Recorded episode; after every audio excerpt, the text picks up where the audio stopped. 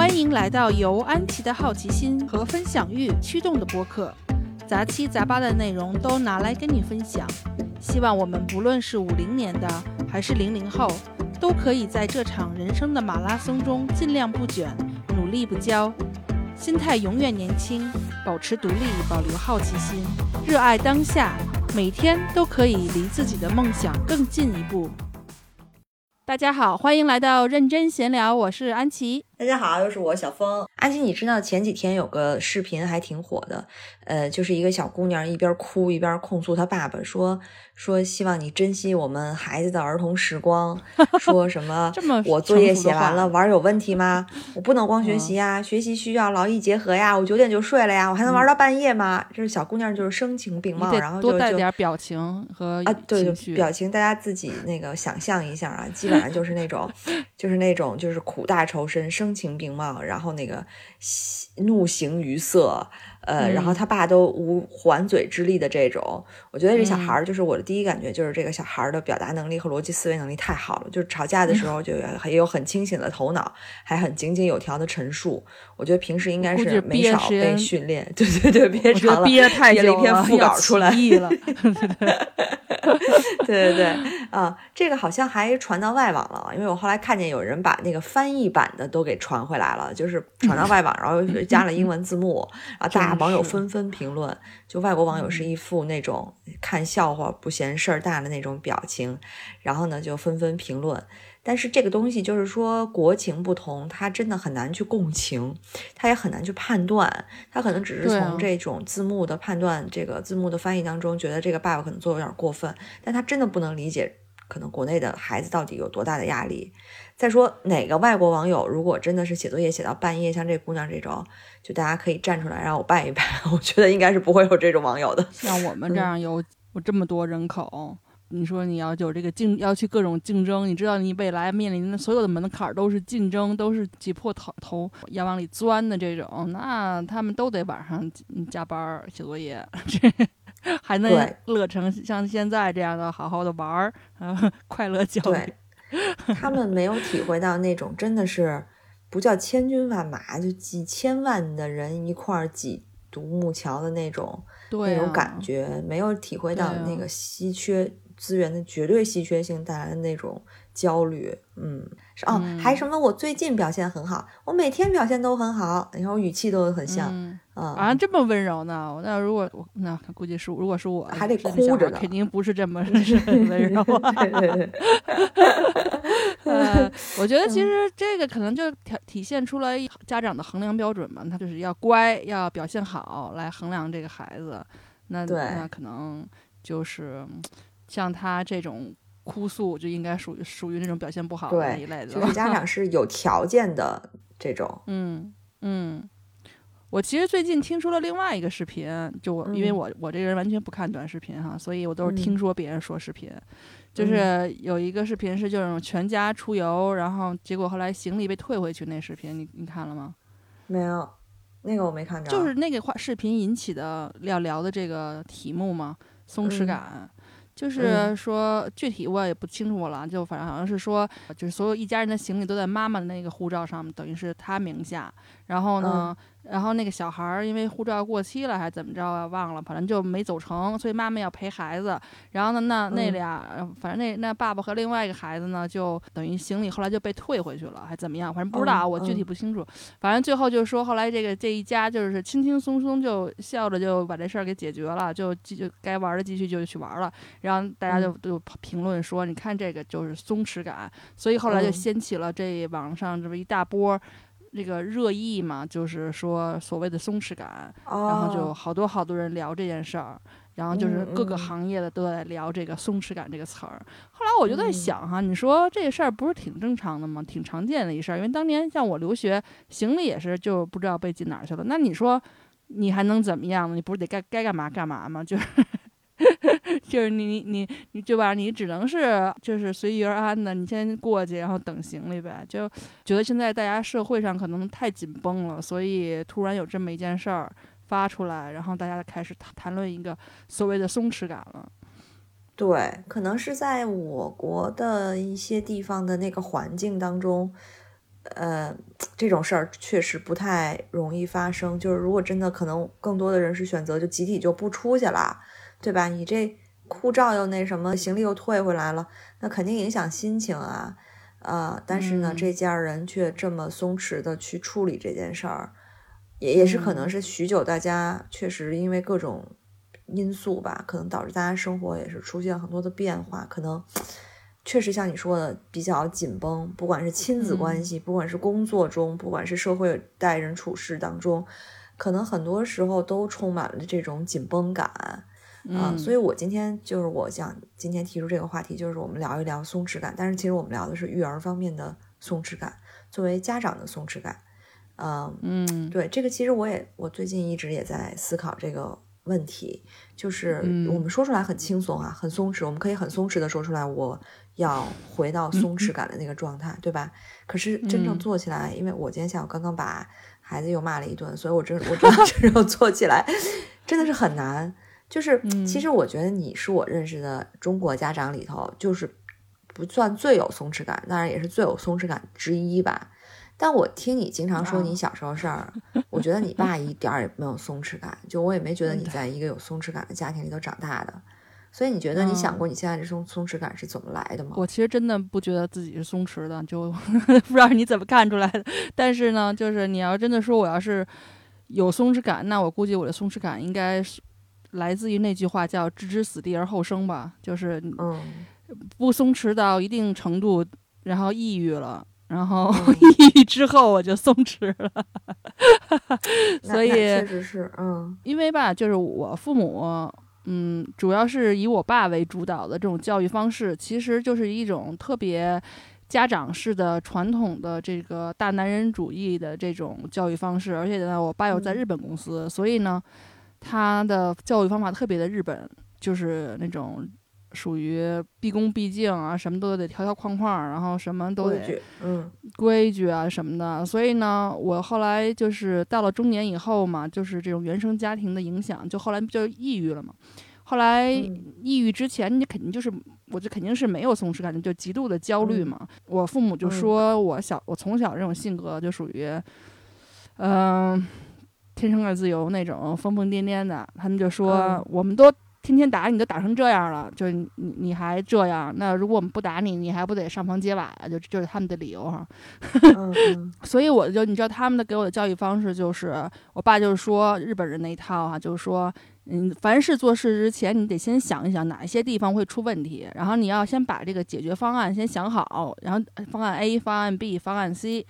然后呢，就这种就这种做事方式，所以呢，我就从小养成这种思维方式。以后呢，我长大以后遇到事情，你就会发现有各种各样的担心，然后你就今天的事儿没操完心呢，然后还得为未来没发生的事儿、明天的事情操心，然后你就会发现，就是你为未来的事情焦虑，它是没有解决方法的，就是你根本就你不知道怎么去解决，因为它本来就没发生嘛。然后你所有都是在你脑子里幻想想，所以你就越想越把自己想到一个死胡同里，然后你就因此就变得越来越焦虑。后来我不就直接抑郁了吗？所以就是，如果你那个时候认识我，你一定不觉得我有松弛感。嗯，我就完全看不出来。就是，其实你跟我提过很多，这次我其实有时候我记忆都模糊，因为我完全看不出来你身上有任何就是抑郁过的痕迹。我有时候是模糊，我说，哎，我是安琪跟我提的，还是谁跟我提的来着？就是虽然说我觉得现在抑郁这事儿其实挺普遍的，但是我好像从你身上也看看不太出来。嗯，而且你刚才说你你今儿下午那个新加坡时间在那个跟你们家娃发脾气，我其实昨天也是给 L，而且昨天昨天也是我星期二，属于 James 一天都不在家，然后我就属于又要干活又要送娃接娃做饭，然后又要弄他们作业。Alfie 吧，一般他如果态度好，他就如果认真的你努力把这字儿那事事儿给做了，其实他做的很快。而且效果也不错，但是他有的时候吧，就是那个，就是那股劲儿就上来了。就昨天就属于这种，就是他赖赖唧唧那种态度，然后就跟我说这道题我不懂，这道题我不懂，这我看不明白，反正就是什么都不懂。然后呢，然后就还那就是那一脸写着就那种摆赖，我就是我赖皮狗的那种，然后一脸的那种我不愿意花一点力气，就我懒得要死的那种态度。然后我就跟他生气，他就跟我说，比如说那个那个数学那道题。其实特别简单，他说 add half eight to twice six，然后他就跟我说不懂，就因为嗯其实这个这个题其实说话方式很奇怪，这我承认。但是我说，首先 add add something to something 这字儿，这你这你知道，half eight 你也知道、t w i c e six 你也知道。他说为什么说 twice six？他就开始给我掰扯，然后开始跟我就就顶嘴，各种的辩论，然后我就烦死了，嗯。然后我还在干活儿，你知道吗？就发脾气，然后就是、有的时候就是没有办法控制，然后，但是我现在想一想，就是说我其实从抑郁走出来以后，我对我自己其实真的是有松弛感了，就是说，包括，呃，就是处理我跟 James 之间这种夫妻的这种关系，也是，就比如说，嗯，比如说过去哈，你说他要出去喝酒，我首先就不高兴，我说你怎么不带我嗯去啊？然后呢，或者是他喝酒喝到半夜吧，还没回家。或者有的是在有的时候就在人家晚上睡着了，然后我半夜醒嗯来没回家，第二天上午才回，那我就会跟特别生气，我就会跟他吵，然后我就跟他说嗯什么什么，然后呢，就是我现在就属于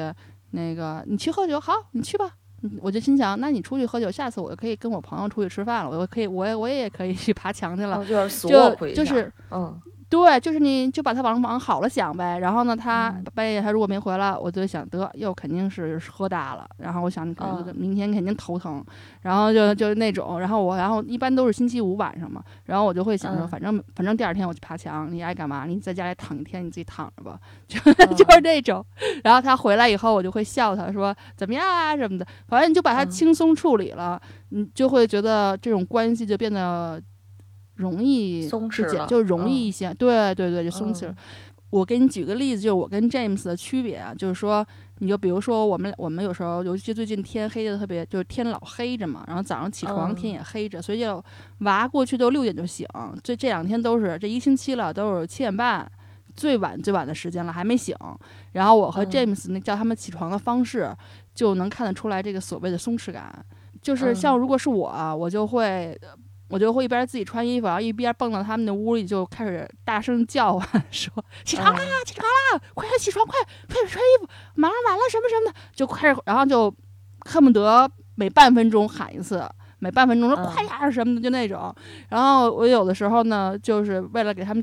早上做早饭，我就说，我跟 James 说，我说我说你叫他们起床吗？我说那个我先我去准备他们东西去。然后因为我就不想冲他们喊，我因为喊完了我自己也累，我也焦虑。James 其实嗯他也、大家都晚了，但是你看 James 那方式就是把音响打开，然后放一嗯首特别欢快的起床的音乐，然后呢，嗯 然后就开始各种就是隔着啊什么的，然后把他们一只手脚拉起来来回拽，就是开玩笑特别轻松的方式。叫他们起床，然后醒了以后，嗯然后你跟他说你要晚了得快，然后说了一两遍不行的话，就开始稍微有点严肃了，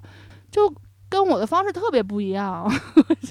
那还是他更有松弛感，对吧？对对对啊！但是你说嗯在心里的一个重要地位，就说上学迟到这件事情，James 其实是比我更在乎的，但他体嗯现出来的这个做法是非常有松弛感的。而我其实嗯反而是，我其实就是经常的有时候在路上催他们你快点儿，你们快点儿什么的，出门晚五分钟，你们快点儿。我其实是嗯希望让他们知道你们上学不要迟到，我是让他们知道这件事儿很重要。但其实我自己是不在乎的，就啊是我心想，对我心嗯想你们迟到就迟到，无所谓。对，嗯所所以你说我们俩其实心里是正相反的，但我们俩表现出来也正相反的，就是哎，这个挺挺逗的，因为在我们家就从来没有，就就只有一个人出出做这这件事儿，就是我。我从来没哦见过，没见过那个我 老公去叫或者是怎么着。但是我确实嗯是，你知道，我觉得 James 这种方法我是绝对不会采用的，是为什么呢？我觉得孩子不嗯会 take it seriously，、就是他不会把这件事儿做得很严肃，他就不会觉得，哎，我要是再不起来，我妈就该生气了，就那种。那种你知道，你但凡跟他稍微松动一点儿，跟他稍微嘻嘻哈哈一点儿，然后那小孩嗯就有点顺藤摸瓜往上爬，我也觉得是你就会顺，对你就会自己就就不自然的想，哎，我给你脸了，对吗？就像那个就是那种感觉，所以，所以我一般就会就一开始特严肃，就是我我心里也是很着急，因为我们要赶校车，就是校车虽然会等我们，啊，对，但是你毕竟让一车的人等你，我还是要面子的，对吧？所以呢，我我还是心里也很着急，表现也要脸很着急，所以我们家每天早上都跟打仗一样，就都很着急，嗯。嗯，那其实就非常不一样了。就是我其实真的，我那天跟 James 说，他上学一开始那十几分钟、二十分钟，其实就是 resemble assembly 什么的，其实也没干什么正事儿。所以我说你迟到 迟到吧，其实其实我心里不是很在乎，但是就是我的表现方式就是就是我举这么一个例子，可能这个例子会就是可能不是特别的完全的这种恰当啊，但就是说。呃，James 他有的时候心里在乎的事情，他做出来的方式让人不觉得特别紧张，就他会让人比较 relax，就他也不希望我做什么事情让他感受到压力。就比如说，我们最近不是准备这什么十一家嘛，然后我就是看到什么什么消息了，我就跟他我就跟他说说说说说说，然后他就跟我说你打住，我说你现在你你你已经你让我你让我开始。那个地就是紧张紧张了，对你让我就那个就是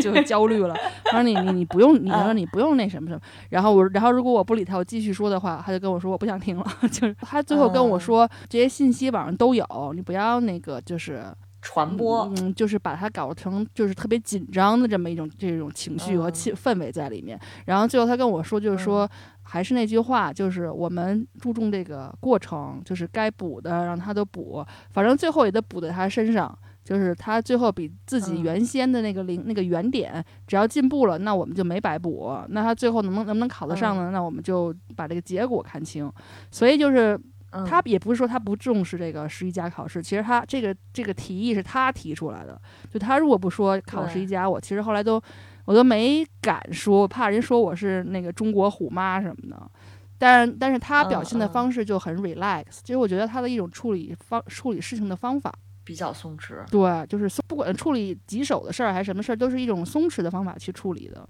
哦，嗯，他是不是情绪也特别稳定的一个人？嗯，我觉我只能说他现在中年了，比原来好多了。年年轻时候是朋克，就不叫情绪不稳定，可能只是说他想要发泄他对社会的一种不满。嗯嗯，是这样。我觉得他属于可能跟他的星座性格有关吧，他是比较温柔的人，所以他可能处理事情就温柔一些。像我们家，我们家三个，我爸、我妈和我都是急性子，所以处理事事情上都是这种火急火燎的处理方式。所以这个。这种对，但你说带，你说真的说带娃的话，我觉得可能每个人的关注点特别不一样。比如说像我，我带娃，就是如果真的是刨出学习哈，你说就光带娃来讲，其实我可以说是非常松弛的。就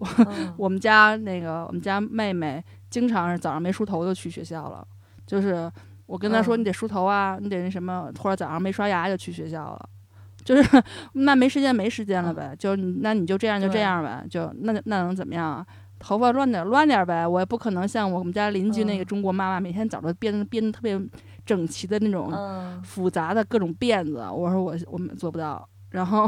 而且有的时候他们就磕磕碰碰摔倒了，或者是腿上给我回来看各种疤了什么的，摔的青啊什么的，哭啊什么的，我经常都是特别镇定，我就是。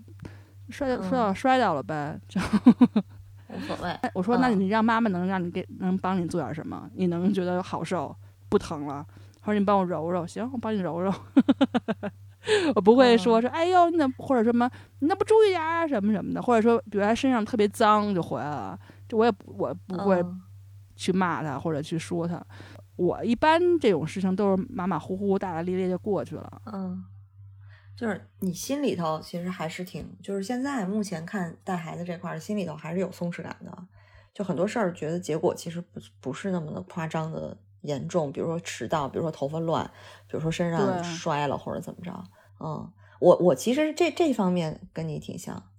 嗯，我觉得就就如果抛开学习，你说就抛开这十一家不说的话，其实我觉得我带娃挺挺松弛的。我妈老旁边督促我说：“暑假了，让好好孩子好好学习，别光玩儿什么的，天天天天督促我。”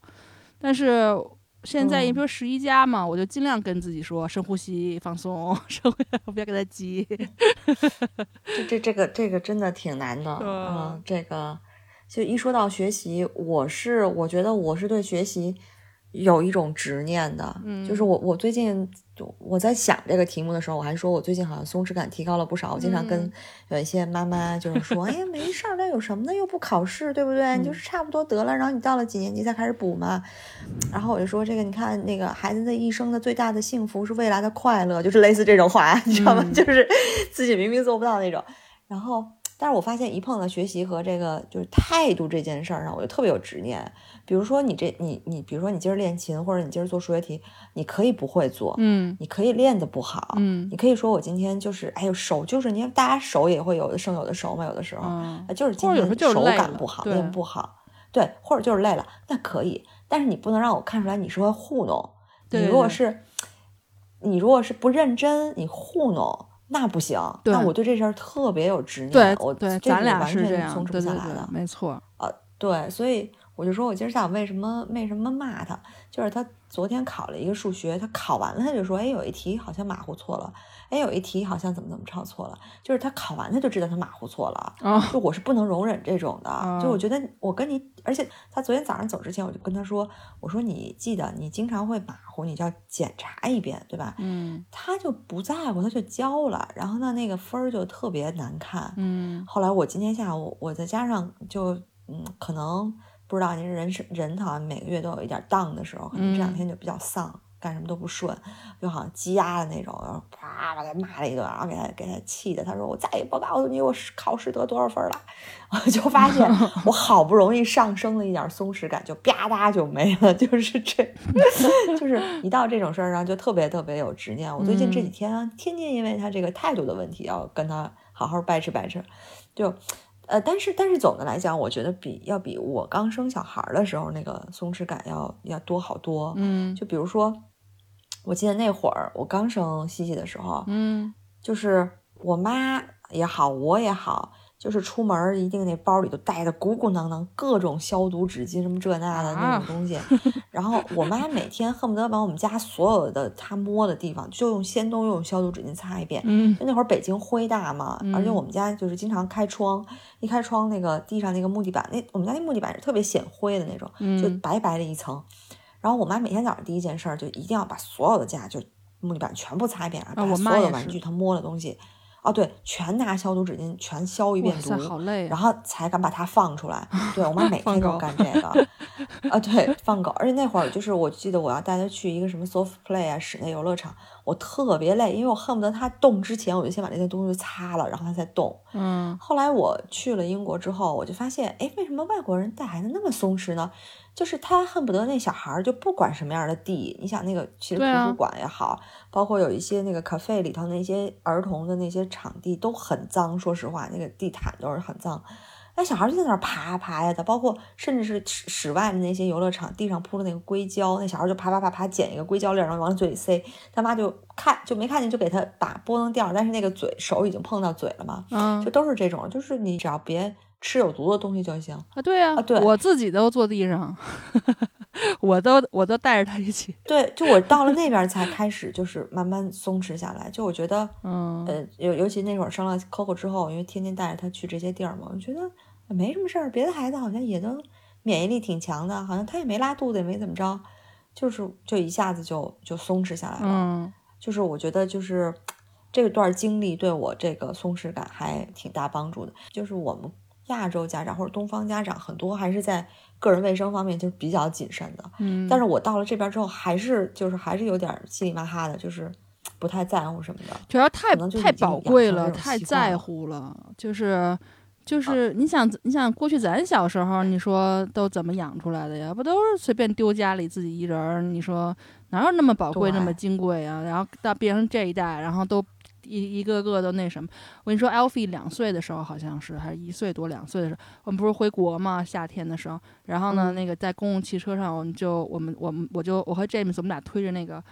那个 push chair 上公共汽车，你知道吗？而且而且你知道，就是北京的嗯公共汽车根本不适合 push chair 上的那种。对，然后反正我们就不管，反正就带着他上公共汽车，也没两步路嘛。然后那个车上所有人就看就看他，哎，觉得好特可爱什么的。然后那个时候 Alfie 嗯他就特他那时候特别喜欢把大拇哥塞嘴里，然后就作。啊然后呢，那个车里的大爷大妈就好几个，一直就跟我说，拿出来，，别吃手，对什么嘴型不好啊，对牙不好啊什么的。然后我就说，哎呀，嗯我就笑一笑，也没说话，我我也不管。真是网上说什么嗯脏啊什么的，我当时就想，就说，那这不就培养抵抗力吗？我说我们小时候不就抵抗力就这么培养出来的吗？就是你不能可你不可能给他。制造一个无菌的环境啊！你而且小孩儿，你总有一一背身儿，你看不见他的时候，你知道他摸了什么，放吃了什么。这个东西，哎呀，小孩该管的那种安全问题，家长真的是不能马虎。但是这些小事儿真的是太小的事儿，你说他真的影响他长牙，他就算他真的是影响长牙，如果这个理论真的成立的话，将来再估呗，他长得对不对？他长得也是乳牙呀，他还得掉再长呃成人牙呀，对呀，就是嗯哎呦，他长大了不就不吃手了吗？谁还长大还吃手啊？没事儿，就，哎呀，我就觉得反正就是有的时候这个紧张感或者是不松弛的这种感觉，也是旁人的一些眼光和呃所谓的规矩和条条框框，然后给你塑造出来的，然后让别人对，就让你觉得我必须得这样，我必须得那样，然后要不然我就不称职，要不然我就不合格，嗯，对对对对对，就是社会标准在看你。对。其实我觉得养小孩儿这件事儿，就是就是你的紧绷感，其实很多都是你自己给自己找事儿，尤其是小孩儿特别小的时候。你说我记得那时候特别小的时候，什么就洗个屁股，一天恨不得洗八次屁股。我觉得后来我出来 为什了的时候，我就我就就他们就说拿清水洗屁股对屁股最好嘛。嗯那那后来我就湿纸巾发明出来是干嘛用的呢？对吧？嗯，我就觉得就就后来我就差不多得了，我就全用湿纸巾了，我就觉得没别没事儿给自己找事儿了。我们可没洗还是屁股，呃对轻松轻松心态放松，嗯，其实你养孩子的过程才会享受嘛，要不然你就是给自己加对啊，行你被自己累死了，嗯。对，所以我觉得那个那个那个年就很小的时候的那种家长自己给自己找事儿，其实就是最早的那种紧绷或者是压力的嗯一个来源。对，嗯就是这种小小孩儿的时候，你就基本上是养他嘛，就是其实只是整个育儿阶段的前面小小的一部分养猫养。狗一样。对对对，然后你那个育和树人才是说现在就是可能真的会造成家长两个最焦虑的这个阶段，所以尤其是像我们亚洲的这些家长哈，就是你知道这个我们可以说什么，就是卷卷国卷国四小龙，卷国五小龙，卷国四小龙，四小卷。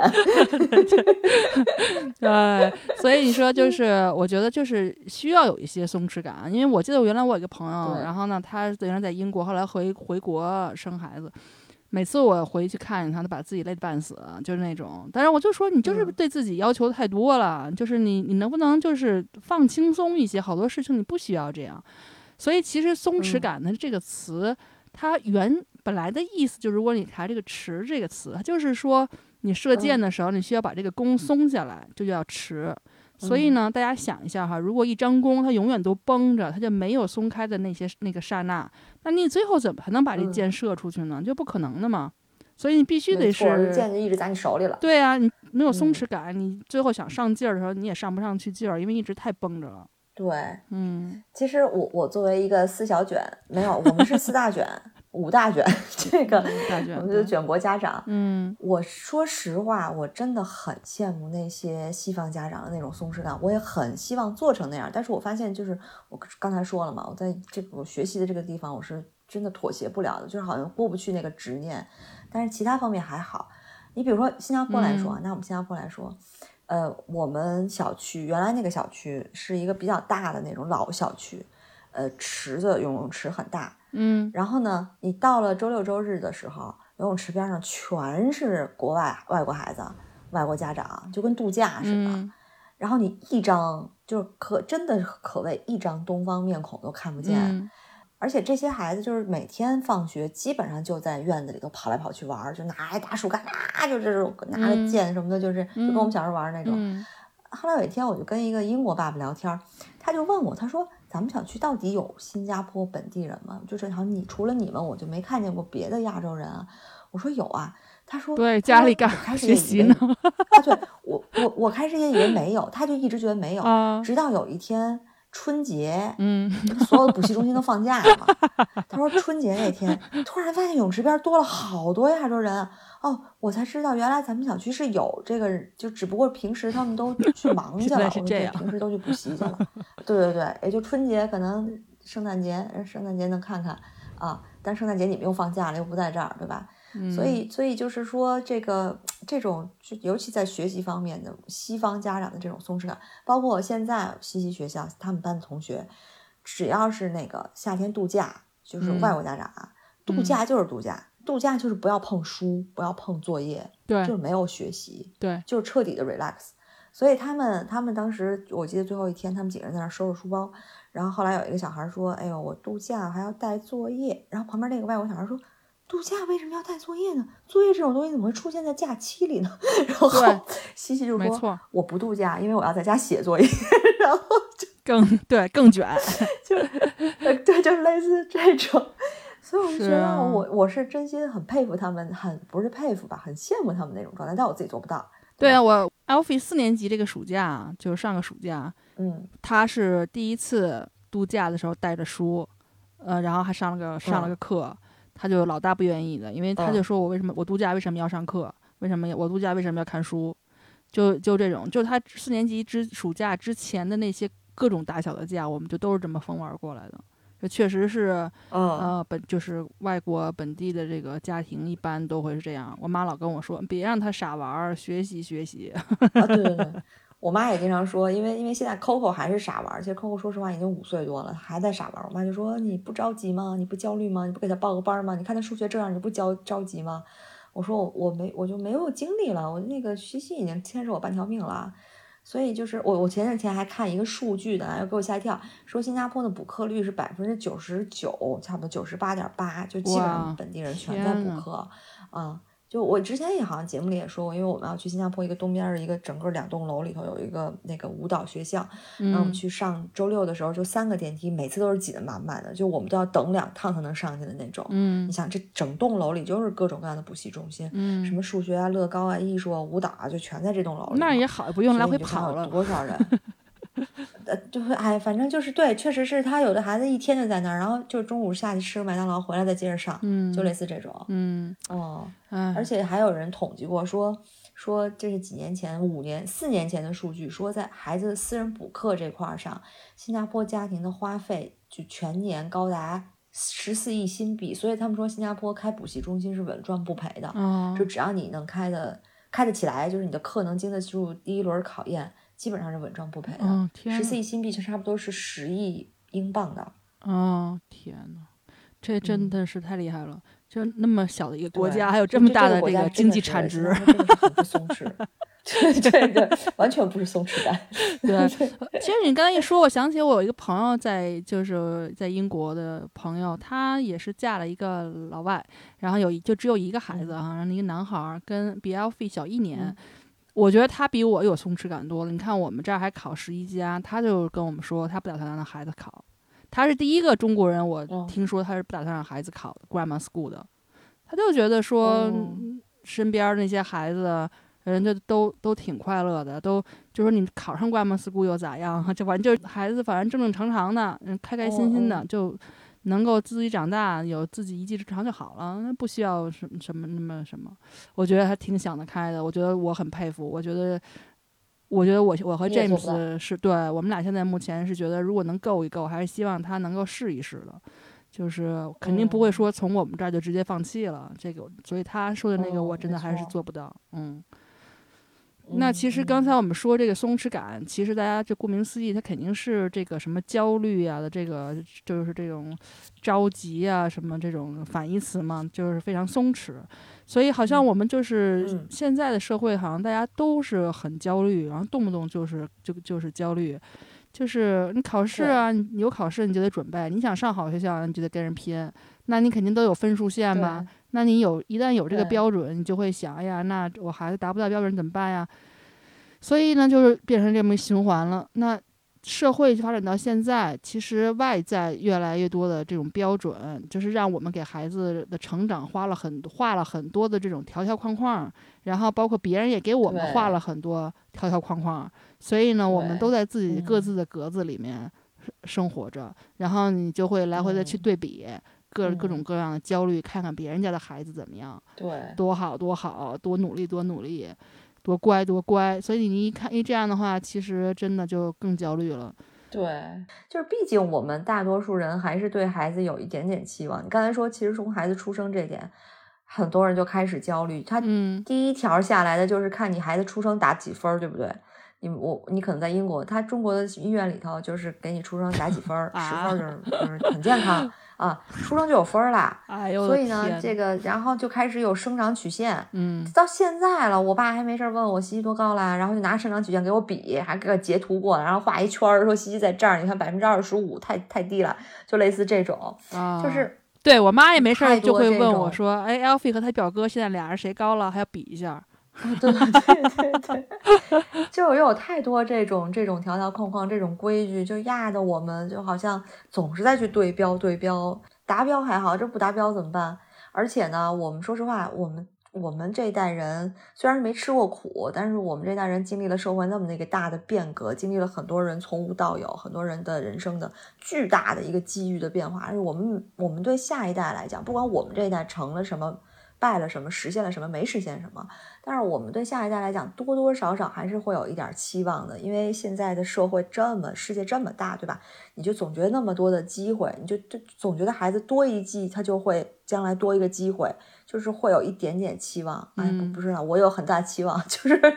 不是一点点期望。所以，比如说我对我我对西西的期望就是学点音乐，万一将来就是说。呃，节假日没事儿还教个音乐，教个当当个钢琴老师什么的，就类似这种。嗯或者他他肯定不可能去说专职了啊，这这个现在这世界学钢琴人太太多了，但是确实未来会多一条路，因为他就多了个技能，然后那个技能是他长到二十多岁再想去学，就不可能那么快就学会的了，嗯，所以我是这么想的。嗯，哎，我其实跟你特别，就是在这个技能上特别相反。就是我是觉得，就是哦他如果真的，你要真的是希望他有有一技傍身或什么的，我觉得他应该是。就是从供需求、供需理论来讲，应该去学一个就嗯是没有那么多人会的，对，没那么多人会的技能。你说大家都会，那个都会那个水管工什么提琴、小提琴、钢琴什么？你说那时候他们得多卷，你在这个赛道上比那个去找一当一一钢琴老师，那也很卷，对吧？就是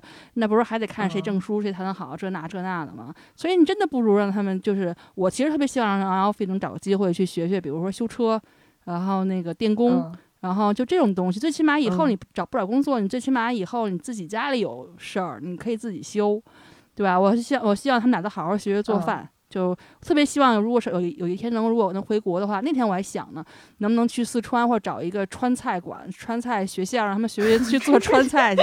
你这你这受众面，你还得到时候还得找那个吃辣的人人群里头去待着。你到老外那儿吃什么辣呀？呃，对，最起码他们自己能用得上嘛，就是说你你就是你不会把自己你饿死，你不会做那种黑暗料理出来。就就是如果你真的是说为了你要是一为这个用这个技术去傍生的话，那真的就是电工、管工什么这种，就蓝翔技校那一套，我真的真觉得特别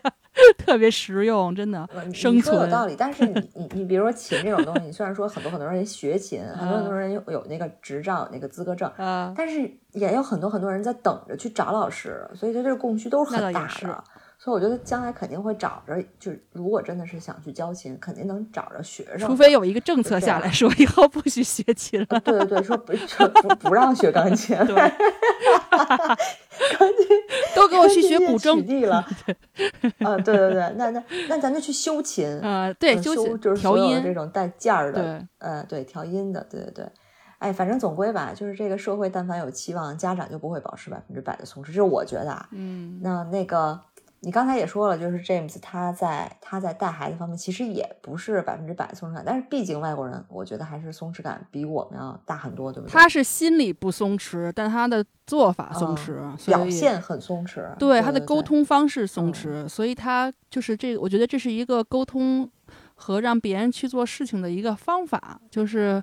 包括嗯他跟手下的那些人。如果要要说他们一些不好的地方，或者需要提高的地方，或者有些问题的时候，其实他的沟通方式都是非常松弛的。就是我觉得这是一个做人处事的方法吧，就是一个方法论了。我觉得，嗯但所以呢，我觉得你刚才说的这个，就是有期望家家长对孩子的期望这点，就让我想起了这个不是脱口秀大会里面那个童漠男，他不是讲北下关那一段吗？就是他就说，啊但凡对对对哪个父母就是不是完全绝望了，他也不会把那个孩子送到那么一嗯个学校去。然后，但是他 其实正是因为完父母完全绝望了，有一天他爸一掐烟说：“咱们还是给童漠男一个一个快乐的童年吧。童年，啊对，”所以他因此有了自己最好的一些朋友嘛。其实我就确实嗯是这样，其实好多孩子真的是就是是什么样就是什么样，你赶鸭子上啊上架，真的没有什么意义。就他嗯，真的是伤孩子也伤自己，而且而且都是内伤，就是这个伤都是不轻的。嗯，当然你这么说，我知道很多家长肯定说你是站着说话不腰疼，就哪有说不愿意看见孩子自己有不足有不足的地方，不让自己的孩子去提高的呢？但是就是说，嗯你要看他擅长什么，他不擅长什么。就比如说像这种，嗯，多动症，或者是这种，就是你说有一些问题的，或者是说他就不擅长这个，你非得让他去，他就就跟我小时候似的，嗯。我就是坐不住，我爸非让我去学练大字，他觉得学大写写大字就可以让我坐嗯。住了，结果他发现他失败了，嗯。就是我我就完全嗯。坐不住。那找到他那嗯。个能够让他喜欢或者是他擅长的东西，顺势而为，对，嗯，然后你跟孩子沟通的时候，我觉得刚才我说就是一个呃方方法的问题。当然，我觉得就是说说回来，就是世界上咱们都说了，没有百分之百的松弛感。就如果真的是百分之百的松弛，那那张弓它一直都是松着，你说该紧张的时候你还吊儿郎当的，那也不行啊，对吧？就出不去，对呀、嗯就跟那个就 James 弟弟就是一个反例，就是他就是属于嗯绝对松弛，太松弛了，扶不起的阿斗那嗯种。对，嗯所以就嗯是我是觉得就是说。我们要找一个适度感，然后呢，在这个育儿的大部分时间里，我们自己头脑要清醒，要知道哪些是嗯。外界的声音，哪些是我希望孩子什么什么的，但是哪些是孩子自己擅长的。那我觉得就是比较嗯。清晰的知道这些以后呢，然后我们找一个比较合适自己和孩子的方法，然后你用一个就嗯。是我觉得是松紧有度的方法吧，去跟孩子沟通。那就是我觉得是这样的话，对孩子和就是这种亲子关系吧，或者是整个家庭的关系都是有好处的。嗯，就是调整一下，不能都松。但大部分我们周边的家长可能是需要稍微的松一下。嗯所以我，我我觉得我跟安琪这两天也在想，就是能不能总结出一些方法。虽然这些方法有的是其实是我们实践过，有的是听别人说的，但是确嗯实是有用的。我们觉得，嗯但是这个方法归方法，你要持续的使用啊，长期使用才能持续有效。这就跟冥想一样，要坚持每天嗯修炼，想一下，对，修炼就是每天就变成一个肌肉记忆的这种才可以。比如说我最近没修炼吧，我看我下午又又紧绷了，对吧？对，就是说不能说使用一次，下次就忘了啊。对，所以松弛感也是肌肉记忆。哎，对，就听一听我们的这些方法，然后当然呢，就是如果您就是说我就要鸡娃，对吧？我就不想要松弛感，那个、嗯没问题。那个 小宇宙里有很多鸡娃的故事，您直接就出门右拐，就我们这儿下边下面的那些松弛感可能都不适用于您。嗯对，我觉得他们就不会点开这个节目听。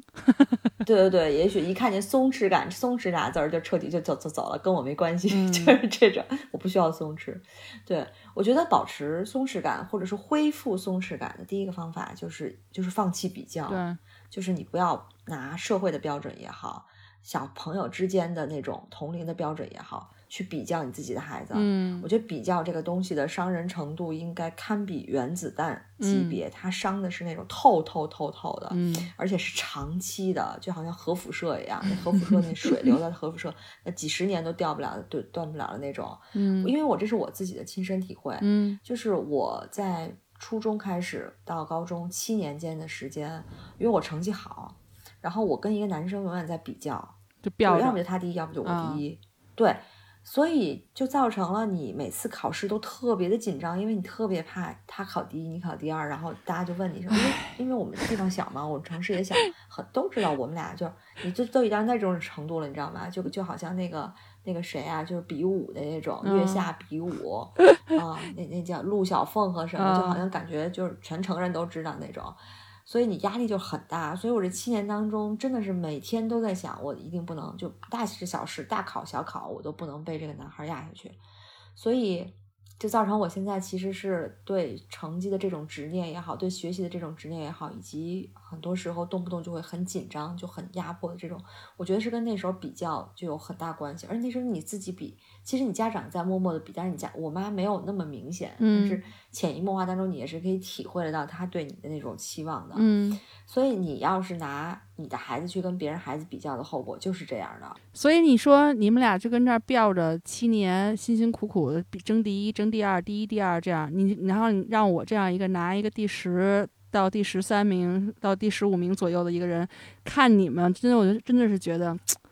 哎，何苦呢？你们这不都挺好的吗？对啊，所以最后，所以最后高考两，我们俩都没考好呀。哦，就高考，其实我们俩那会儿还是前前一两名、两三名吧，就前三我们俩肯定是占俩。嗯，但是最后高考我们俩都没有考好。我说考好，就是因为当时是有希望冲清北的，都没有进去。哦，就他他比我好一点儿，他比我高个十几分儿，但我是考的特别，就我。我压力特别大，嗯，呃，现现当时可能不觉得你压力那么大，但是你真的是现在回想，因为你数学题，那那平时为什么考一百四十多分？那那时候就考一百二十多分，那二十分哪儿去了？嗯，说不上来，为什么我也不知道，嗯，就是因为你这个比较产生的那种压力。但我觉得它对我长期的压力影响太大了。就我现在经常会想，如果那个时候我就是一个轻轻松松的十几名，我可能现在会不会更快乐？嗯，我觉得。就是就是不叫不叫高处不胜寒，虽然也没多高，所以我就是那十几名含义。对，哎，我们当时十几名的孩子去考清北的，其实都是十几名的孩子。哦，那我也没有。你你你不需要清北，你现在也挺好。对，像我们山东就是这样。对，那你们考试大省吗？真的是，我记得这个老几辈的这种教育方式的问题，我就记得我爸跟我说，他小的时候在班上就是。就是把就尖子生吧，然后他每次比如说考试考个第二回来倍儿高兴，然后我爷爷就跟他说：“那你们班还有一第一呢，那你怎么不考第一啊？”然后我爸就每次要吊着那第一考啊，就这种。但是你说现在你看看考个第一、第二、第三全班，哎，多好啊！我如果是我高，就我已经很开心了，真的，何苦呢？对，就就像今天那个鸟鸟昨天那个段子说。他妈说你不要乐极生悲，然后考了九十九就说你看你背了吧，就是都都是这种，就是我们的上一辈好像都是这种，所以你拿你的孩子跟别人孩子比较的后果，他就是这样的，就是你你你大家其实是各自在各自的路上走得好好的，是因为我们国内的教育体制把所有的孩子都放到了学习这一条路上，导致大家就很容易把他们比较，因为只有成绩这一个标杆嘛。可是其实如果你把它放到更广的一个领域当中，其实各个孩子他都有自己的一个一个。命数也好，或者怎样也好，他是有自己的一条路的。那大家走的好好的，你偏要你孩子扭头去看，哎，你看你左边那个孩子，你看人家跑的比你多快，但是他不在那条路，他可能走的是一条是一条什么 公路，或者你走的不走寻常路，反正总归你们俩 就不在一条路上。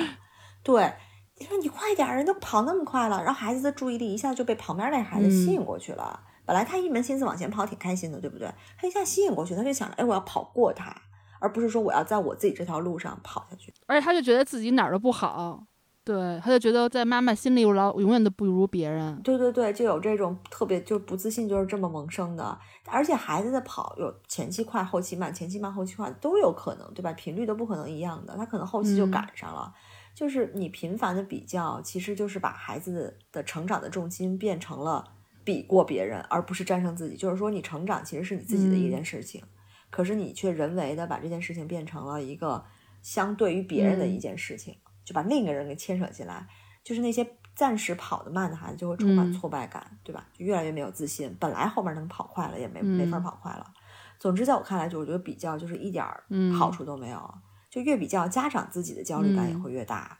就更不会有松弛感了，因为你比就会，那那哎，你看，那你你有那么多的面样本给你去比，对吧？你说我的孩子要是跟同期十岁的朗朗去比钢琴，那我干嘛？我比得过吗？我比不过，对不对？那你为什么不跟一个完全不会钢琴的孩子去比呢？那对那个不会钢琴的孩子也不也不公平，对吧？所以总归就是不要去比较，也不要去管说别人家孩子几岁会多少诗，几岁会弹几级的钢琴。就他不是你孩子，他没生到你家里，就是缘分不够，认命。你孩子就是这样一个孩子，就是真的是只要比较你就会焦虑。就我记得原我原来身边有几个中国家庭的那个孩子，举一个例子，就原来是跟 Alfie 同班的那个，然后他们家孩子就是，嗯，也不爱玩游戏，也不也也不怎么看电视，然后反正就是天天都特别乖，然后安安静静的，然后呢看书，然后现在也要准备十一家了，自己拿题复习，然后有有词儿不会了自己查自己写，就。特别轻松的那种感觉，好像就我一看人家，这么想我们家孩子怎么这么刺儿头了？他们人家那孩子怎么那么顺溜啊？就但是你越这么想，你就觉得越无解，你就就是就只能凭空焦虑。你要是拿别人的弱项跟你自己的孩子长项比一比，你就会发现其实都是一样的。就就是你们家孩子可能也被别人孩子羡慕，那他们家孩子完全不爱动，然后他就是就跟一小书呆子似的。那你说我也不希望我们家孩子。就变成那个样子，也我也希望他愿意动、活泼，然后愿意跟别人沟通。就是我也对跑来跑去，对，就是肯定是每个孩子都有优缺点的，那那就是比较完全没有没有意义。而且你他又不是他又不是你的，对吧？就咱们就戴着，就是就跟你买戒指一样，你其实戴在自己手上合不合适、好不好，就是你自己的东西，你没有必要去 去去那样去比了。然后我觉得第二个，第二个刚才说，嗯，少比较之外，另外呢，可能就是要多观察，然后少评论或者少说话，就是就是对，就比如说那个，就记得有一本书里说，这个贝索斯的妈妈，然后呢，好像是说十七岁就怀了他，然后就一个属于少女妈妈，然后呢，因为他自己也就是没怎么长大的嘛，就要就要。带娃了，所以呢，他可能就是以一个跟孩子一起玩的这种心态来养孩子。然后记得那本书里的那个就说，贝佐斯青春的青春期的时候就特别喜欢拆拆拼拼，就跟我似的。然后他妈也不生气，也不说你怎么不去学习呀什么的，他在旁边看着，然后就观察他到底干嘛呢？而且你给拆好了吧，他还给鼓掌。就是真的是真的是松弛感的一个范例了，我觉得。嗯，其实养小孩儿其实有很多有意思的地方，就是你看他脑子里会冒出来多少我们大人无法理解的一些想法或者行为，就有的时候有很多冲突，可能都是我们家长抢先一步，然后武断的去说你你怎么能这样？你干嘛呢？你你你看你都给拆坏了什么什么什么的。但其实这真的也不是什么火烧眉毛的事儿，我就记得。我小的时候，我趁我父母不在家，我就把我爸那时候还你说家里那种放放卡带的机器都很少嘛，那时候看那个大大大的那个磁带看电影，我爸那时候从日本。啊从日本买的，然后我给拆了，但是我们也我们也要给它拆稀烂，我还给装回去了，所以他也没没发没发现什么的，反正就是这个东西就是孩子的好奇心嘛，那你就会知道哦，那个在你观察一段时间，你会发现说哦，你看那。我们家这个孩子是有好奇心的，那应该怎么去培养，对吧？就是你不要特别武断的，就直接给他拍那儿，说他淘气什么什么的，那么不懂事儿啊，什么什么那么浪费啊，什么什么的，对吧？就是不要老下一些太过早的下一些定论，就应该就多观察。对，然后你就是冷静下来，深吸一口气，先想想这事儿重不重要，就是真的有那么大一件事儿吗？就是你就是，所以可能兴许结果你想象想完以后没有那么差，也许就是还有一些惊喜呢，就是可能你还会觉得说，哎，挺不错，挺有意思的。所以呢，我觉得就是说，有的时候家长就是所谓那个松弛感吧，他就是你稍微放松放松一点，放放放放手，往后退一步，就是。看，你可以观察他，你可以看看他，给他适当适当的给他一些引导，但是不要强行的拉着他去走。然后就是你可能，对，就刚才我说的多观察少说话，就是一个也是一个方法。把嘴巴紧绷起来，就是就可以。对对，嘴巴紧绷起来。第三，我觉得你刚才说说完这个，我我第三，我觉得是一种信任感，就是你要信任孩子。嗯，就我看过一句话哈，说焦虑的本质其实是缺乏信任。我觉得说的挺对的。嗯，就是他家长不信任孩子能够做好这件事情，才会去焦虑，才会像你说的，他他不信任孩子，他拆完了还能就是说拆坏了还给你能回来或者怎么着，他才会武断的去干涉他。嗯，其实我们仔细想想自己平时我们生气的点，如果是我的话，无非就是其实就是那些什么学习态度啊，不写作业呀，不练琴啊，不做题呀。对吧？其实都是发生在他没做的时候，你担心他不会安排自己的时间去做这件事儿，然后你才去提醒他。嗯，提醒他之后，其实小孩有的时候他小孩是会有一些叛逆的，尤其这个年龄段。那你越提醒他，他越不做，嗯，就会造成这个冲突。嗯但是其实你可能等一下，他兴许就自己去做了。说白了嗯就是不信任感呗，就没有什么，就缺失了一种信任。嗯，所以 话确实说起来比较容易，可是做起来确实不太容易。比如说你早上说你叫他起床，你你是信任不太能信任他对，确实不太能信任，因为你的时间是有限的，对不对？他可嗯能会完成，但可能他会超过你这个时间很久才去完成。对，所以就只能简单粗暴处理了。对对，这个也有跟外界条件也有一些关系。这个信任感这件事最近给我的触动挺大的，就是前两天我跟你分享那个那个我们出去玩儿的，就是呃他们六年级就西西这个年级整个出去做一个校外的 trip 这件事儿嗯。之后，因为他整个的那个过程嗯。都是他自己在收拾他的东西，他所有的行哦。李都是他自己打包的，嗯，我只负责给他买，买完之后放在他的地上，他自己打包，自己装袋儿，自己怎么设计，他这儿装什么，这儿装什么，这儿装什么，然后最后到了学校，他自己拿到大车里，然后到了那边儿全是自己搞，完了回来，脏衣服在脏衣服的袋子里，干净衣服干净衣服袋子里，然后又是整整齐齐带回来。我当时我就就突然就觉得很很震动，就是很突然觉得，哎呦，这孩子好像长大了，就就是真的是挺感动的，因为我之前没想过他，他都是东西都乱七八糟在家里头，没法看的嗯那个房间，嗯，就没想到他能原来是可以自己收拾的这么好，打理的这么好，所以说哎其实你信任他，对他就会给你很多惊喜。其实每个嗯孩子他都会有一种生存的本能，就是他没有人帮我收拾的时候，他肯定会自己去收拾的。所所以我觉得你管的越多，他显反反倒就限制了他的很多很多的想法和做法。对，其实咱们上一期也讲过，就是做一做懒妈妈，就是你你其实你少做点儿，其实你会更锻炼孩子自己去做。你做的对对对越多，就那个就举这个例子，就是你知道 James 他们家三个人，三个孩子，包括他嗯。姐，就是通通过他就是姐夫的反馈，还有我对 James 的反馈来说，他们都不太会收拾东西。都不太会打理整理东嗯。西，就是因为他们从小他妈就是他们从他们走到哪儿，他妈他妈得收拾到哪儿，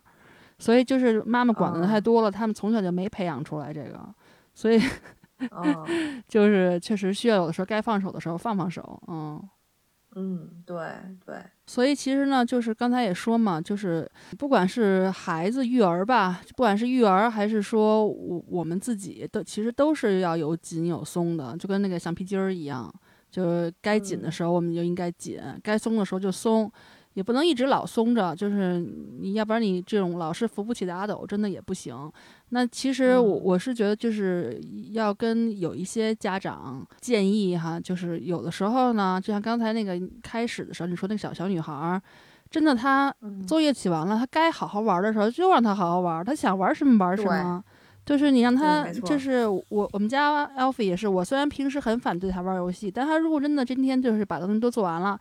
都做好了，他他愿意玩游戏玩游戏，他愿意玩啥玩啥，我不管。那他最后他都是选择玩游戏，嗯那他的选择，我也只能叹息一声。但是我给他这个权利，因为他履行了他的诺言，那我也履行我的诺言。你就让他好好放松，嗯因为你只有好好的就是放松，放松彻底了，那你该紧张的时候，你才能真的紧张起来。这真的就是一个嗯松、一个松紧的这样的一个关系。嗯，我觉得嗯就是像嗯 James 也是，就是你看咱们一般上完班儿一天班就累得要要死，什么也不想干了。就 James 回来以后，你说都是躺就躺在那儿，你说看会儿视频，然后吃点儿零食。那其实孩子也是，就是而且他们的这个承受力其实是更低的。因为我们应该要时时嗯刻刻提醒自己，他们是孩子，所以真的孩子嗯还是以玩儿为主。虽然现在他们的学习很很重要，但是我们不能说觉得他还能学，然后再学会儿。你不能把那个成人的这个标准，嗯，强加给他们来要求他们。嗯嗯，对，嗯，然后我想还要想说的有一点就是说，我们要合理的松弛，就不是说所谓的如果是一个自律的好孩子，那他就不够松弛，这也不是，就是说，因为你你想，如果你很你很自律哈，就原来说怎么写暑假作业，那你说这个特别自律的孩子，我我两天先把作业写完了，那你剩下的时间都可以好好松弛啊。但是你说有一些孩子像嗯我这种，就是一开始好像就是都疯玩儿，然后最后两天赶作业。那之前你这一个月看似好像是松弛了，但是你其实你知道自己作业没有写完，所以你心里不可能是完全的松弛的。所以其实自律它其实也挺重要的，但是就说不是说自律就不能松弛，自律也是可以松弛的。对，没错。嗯嗯，然后我觉得就是刚才我们也有提到，就是说可能作为家长吧，还有我们也也要教会孩子要去学会忽略身边的一些条条框框，就是真的没有什么。啊，不可以和必须的，就比如说什么女人必须什么时候结婚，必须什么时候生孩子，孩子必须要上好学校，这没有这样的必须，就是看自己实际情况，我们能做到什么样的情况就做到什么情况。就是如果真的像童梦楠那样，你说他就不是他就是上北下关，他会能够好开开心心的，那那我觉得最后他父母也算是成功了，对吧？就是。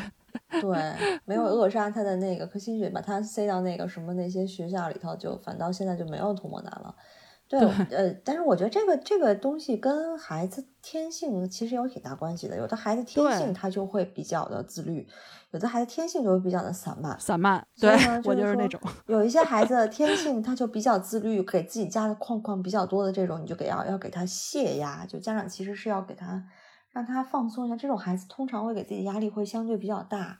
就是有的孩子他可能就是你当时骂他，骂完他就忘了，这种孩子反倒会给自己泄压。可是有的孩子他天生的就会比较紧张，嗯，这种我觉得家长就要注意，要人为的给他泄压，就不要再给他加压了。嗯，对，嗯。还有就是，我觉得就是说，所谓这种松弛感，大家都说碰到一件事情，你怎么去处理这件事情嘛？我就觉得就是说，我们可能不要。老去试图着说要想去把控这个生活，我们要控制，我们要做生活的主人。其实好多东西就是你就是成就是中年以后，你会发现他生活是有自己的节奏的，就是他会按照自己的情况在在改变的。就我们很多东西都是无法预知的，你不知道，嗯。未来你的孩子会变成什么样子，或者是会喜欢什么，或者是会突然不喜欢什么？但就是一旦有这样的事情，其实，呃，你不要觉得你好像失去了对他或者对生活的一种把控，然后你就产生焦虑。其实应该是人跟所谓的这种随着生活的律动一起动，就是。就是跟着浪一块，对，跟着浪一起浪，对，就是这种 行人事听天命，就是你你你，我们做到我们能做到的。那那事情有改变，有有变化，然后有一些一些突然的一些事件，那我们就处理呗，对吧？就当然也不是说不是说我们那个就所谓的这个松弛感就是要躺平，就要摆烂。那其实我是觉得松弛感它就是一种状态。它这种状态就是要是一种我们说不焦虑，他也不纠结，也不拧巴，就是一种可以随遇而安，然后比较舒适的这样这样的一个状态。就是你你焦虑焦，如果你真的发现自己焦虑了，然后对，比如你带娃的时候或者什么的，其实你就问自己一句，说又能怎样呢？就今天这道题没没做，或者今天这点作业没写完，他又能怎样呢？对吧？就是就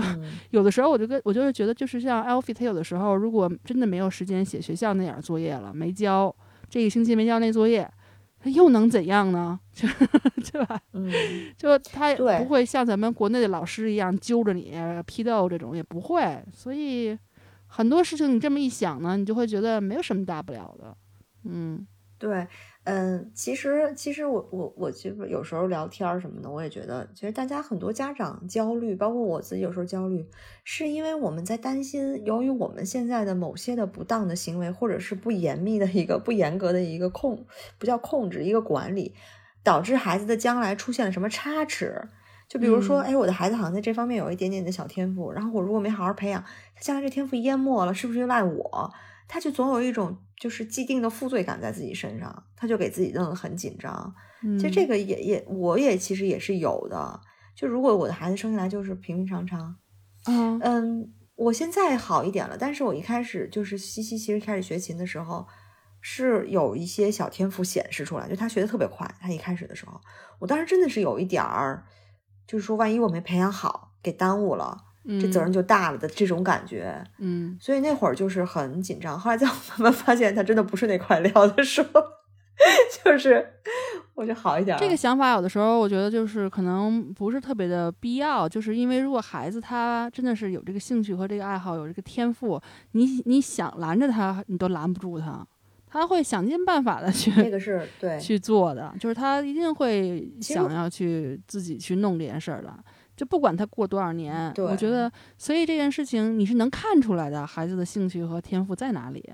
所以我觉得你。不太能够存在说你耽误他了，就是说，除非你说真的是孩子，你知道他是个钢琴天才，然后咱们家就特别穷没钱，那你可能会有点自自自卑感、自责。你可能说我我我我去砸锅卖铁，我卖我对，然后我我卖房子，我卖血，我让孩子去上学，但你也只 但对，但你也只能做到你能做到的程度，对不对？那剩下的其实如果孩孩子到了一定程度，他自己也会努力的，他自己也会就是。打工啊，或者什么的去，而且他就算他成不了名，成不了家，他这方面弹琴很优秀，他也是好的呀。就他以后也像你能，也像也能做到像你说的，就是说一技傍身啊。所以，嗯，真的不存在于帮，这那就是就是什么样的家庭生什么样的孩子，那咱们家庭就这个条件，我们达到我们做到我们的能做到的了，嗯，那就剩下的就是你的努力了，对啊，对。那那就是说，那就有的家长，比如说条件，这个当然有点题外话，就是可能条件太好了，他就担心，我都这么好的条件，我还培养不出来一个，他也会有一种紧张感，这都是你的紧张感的来源嘛。嗯，只是有，就是最近我跟大家聊天的时候，就听到的一些，我给总结出来。对对对，嗯。我还想说一点，就是说，其实我们说松弛感，不是说这个人松松弛感就等于他永远都不生气，就是说，嗯，你觉得他好像永远的心平气和，一老好人那种。就代表他有松弛感，其实这不是。我觉得松弛感它是一一种处理事情的方法，或者是一种状态，并不是说他一生气他就没松弛感了。这个我觉得，有些事情你说大家都有情绪，你生生气发发牢骚，我觉得是可以的。但是你是怎么去处理这件事情的，是体是来体现是不是做到了松弛的。嗯嗯，对。其实就是说，你是不是一直纠结于这件事儿，或者是怎样？对，松弛的话，一般就是可能当下就忘了，或者说转天就忘了，过就该过就过，别老跟那揪着不放啊，就是这种，就是，而且我觉得对一些事情，比如说就比如说一些小错误啊，小的这种事情，就啊，就是需要有一点幽默感吧，就就比如上次我带那个两个孩子去参加妹妹他们一朋友的那个同学的派对生日 party，然后呢，结果我们结果我们还早到了十分钟，还我还去买了杯咖啡，结果发现走错地儿了。然后 然后还得坐车，然后到另外一个地儿去，然后晚了半个多小时，因为一共就一个半小时，所以我当时挺自责的，我就觉得我就是没让娃玩好或者什么的。但是后来我一想，我就跟娃说：“哎呀，对不起啊，这个你说你看，silly mommy 就是笨蛋妈妈，对吧？那那我们仨就一笑而过了，就就该过就过，然后你到了 party 就该好好玩，好好玩，就是。”就真的放松心心态，就包括孩子做错的时候也是，就是我们在说他的时候，在说教的时候，就是你说教的风格其实可以更有松弛感一些，就不要不一定非得像就是我昨天晚上那种。急赤白脸的，或者是说一一生气声调就上去了，然后最后给自己自自己觉得嗓子疼啊，就觉得嗓子沙哑。我嗓子不疼，但是但是我的女高音都是这么练出来的，那个洪亮的肺活量、中低音，肺活量都是这么练出来的。对对对，输贯口，毫无还手之力。嗯，所以就我觉得，如果如果你在开始说，你可能觉得我现在看起来比较松弛，是因为我嗯，从走出抑郁症以后，呃，我觉得我对我自己更清晰的认识，然后我知道我自己要做成做什么样的人，我不太在乎别人的看法和眼光了，我觉得对自我的掌控力更强了，所以我才能够就是做到能让自己开心，然后看起来比较松弛，因为真的就好多都没有什么大不了的。就是这个，嗯。嗯，所以呢，对，没错，我觉得就总结一下吧，就跟我们要未来马上就要进行的这十一家考试是一样的，就是我要在 总结的过程中也要提醒我自己，就是我们我们注重的是过程，就是不要太在意那个结果是不是有成功？就是你就算有一件事儿、两件事儿没做好，也没什么大不了的。就是你把这个失败当成这个成长的过程。就我我和 James 就说，就算他没考上 grammar school，上了一个普通的这种学校，那虽然那个学校不如那些重点学校好，但是 Alfie 就属于这种。他如果是那种做鸡头的人，他会很开心的，所以他真的是，他肯定是那个普通学校里的。做鸡头不做凤尾。对他，你说我在我就在想，我们俩其实有担心，就说他万一真的考上我们我们家附近那个 grammar school，真的是里面都是特别卷的孩子，那他可能真的未必开心。但是他我我们觉得就是他属于，如果上个普通学校，他肯定是尖子生，他可能一定他他一定会很开心的，这是肯定的。嗯。所以呢，我们现在就是觉得。嗯，就是不管怎么样，两种选择都是上天给我们的安排，就是，就我们该努力的努力。所以呢，有的时候吧，我就像我有的时候，昨天跟他着急生气的时候，我后来我就静下来跟自己说，我想象一下，就明天就是。世界这个第三次世界大战，对核战争爆发，对，然后到时候你就会想想，我昨天还为他做作业这种小事儿跟孩子生气，多不值得呀！就是其实我们真的就是做父母的，就是要让孩子体会到我们是爱他们的。其实真的，一切都化解都可以化解。就是我后来晚上给他们读书，我就给他解释，就像你刚才说的那个，就我不是在乎你是不是会做那道题，我在乎的是你的态度。我跟他说，我现在看不出来你的。我看不出来你有一个就是韧性，就是这个东西我做不出来，我要我我试一试其他方法，我多试几次，或者是这东西我不会，我是不是能够问问妈妈，然后我下次就会了？就这种不害怕失败、不害怕困难的这种精神就没有。就我觉得我小时候就就有这种精神，但他没有这个精神，我就觉得。有点不得劲儿，就觉得有点儿。对对对，就我也我也是这么觉得。对，然后我觉得我们家孩子哈，不是觉得你们家孩子没有这个精神。我 我就是跟他讲，就是说，我说你老说你想当 YouTuber，我说你知道 YouTuber 那些是不管是 YouTuber、Vlogger，他们背后多么辛苦啊！也不是轻轻松松他们他们为了被被选题、拍剪，然后后面再想什么都。多他多辛苦啊！没有一个工作和行业的成功人士是轻轻松松躺着就赢了的，都是后背后好多努力的。我说我要看到的是你的努力，我并不是要说你必须要把这些东西做对了，或我我要看到你那个精神在，就是你不要认为什么都是很简单的。就是我就说，你看那些科学家、艺术家，他们如果平时不练习，不不不钻研，他们也成不了一科学家、艺术家。对不？就我跟他就跟他讲这些道理，然后他最后似懂非懂了。他说他喜欢这样的聊天方式，然后我最后跟他讲，就是说，不管怎么样，就是无论碰到什么事情，发生什么事情，或者你做了什么你觉得惹了妈妈不高兴的事情，你永远都要记得，妈妈永远都是爱你的，不管是什么东西发生，所以你不需要有这方面担心。嗯，我我就说，我就跟他说，我们作为父母的，只是希望可以帮助你实现你自身的潜能。帮助你成为你想成为的人，但是我们能做到的就是这些，对吧？就是我也只能是说，让你就是意识到这一点。但是最后到底是变成什么样的人，其实很多都是取决于他们自己。嗯，哎呀，我觉得对父母两行泪，太不容易了。对这个，我昨天我前天还是哎，不是上周，因为琴的事儿跟他吵完，也是跟你的结束语是一样的。不管怎么样，爸爸妈妈都是爱你。对。对对对，就怎么说出来那么没有可能性，就是没有那么说服力。但是确实要回到这个点子上，因为有时候小孩他看你生气，他就忽略了他自己到底是怎么回事，他只光想着大家长生气这件事儿了。对他会觉得你不爱他说对，呃对，或者是他就会衍生很多东西，他完全忘了哦，妈妈其实是希望我把态度扭转端正一些，他就忘了这件事儿了，他就产生不了这种联系。嗯，哎呀，可是。就是育育育儿啊，树人这种真的是非常的非常的难，就是真的是像个修行一样。我觉得对我也想说这个词儿。对，就是你要跟自己的内心做很多的对抗，你要跟自己的本能的反应做很多的对抗。虽然有时候我们经常，我经常会失败。但是夜深人静的时候，我想想，我如果再来一遍，我可能是不是会好一点？或者我总结出来，我希望别人不要失败。就是我觉得，其实有了小孩之后，我还是改了一些很多的内心本能的一些反应上的那种那种缺点，就是因为我怕给孩子带来一种长期的伤害或者怎么样。嗯嗯，总归吧，就是说这个松弛感不是一蹴而就的。就我们今天说的这些方法呢，就像我们所说的，就像冥想一样，你要找对你适合的方法，也不见得冥想就适合所有人，对吧？可能嗯有的人他就坐不住，有的人他就需要必须一个动态的瑜伽才能够才能够让自己的注意力集中或者怎样。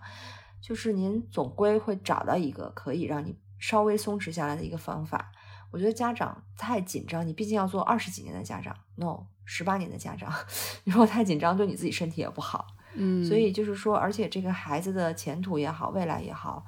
不仅仅是你家长就你的家长的努力就决定了的，这个东西决定的因素太多了，就机遇嗯这个东西是你控制不了的。所以，所以像你说的，做好自己的那部分就 OK 了。然后以一个嗯平静的心态做好自己的这部分，那就是锦上添花了，就已经很不嗯错了。所以不要觉得自己的行为一定会对未来的孩孩子的未来产生质的影响，不可能的。我觉得孩子的嗯未来已经可以百分之四十五十都是一生下来的他的天性啊，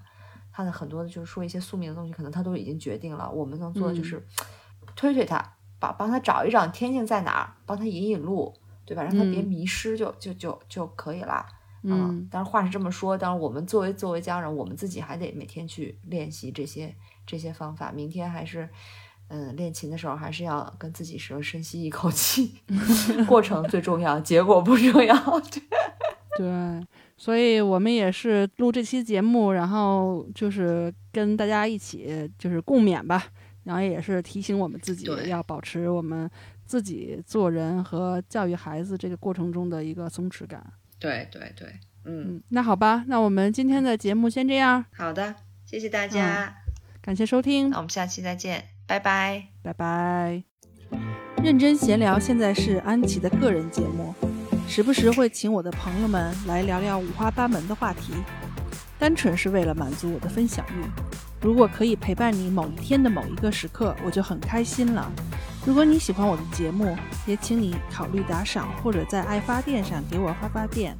也可以捧个人场，给我留言或分享。同时，如果你也想满足一下你的分享欲，给我留言，说不定我会连线跟你一起做节目呢。不论你在这个世界的什么地方，祝你们早安、午安、晚安啦！